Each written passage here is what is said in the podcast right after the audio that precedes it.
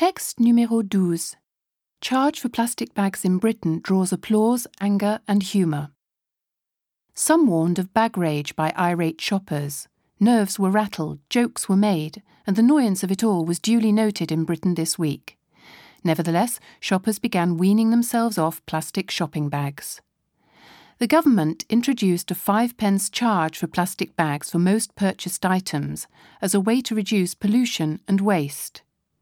When bags are not flying in the breeze, entangled in trees, or floating down waterways, they are taking up space in landfills, and it can take 1,000 years for a plastic bag to decompose.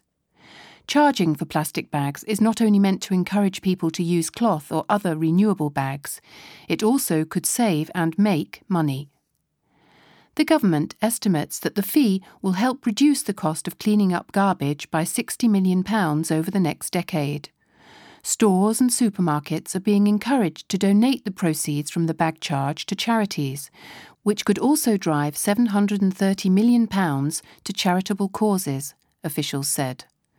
The new rules in England apply to retailers with more than 250 full time employees.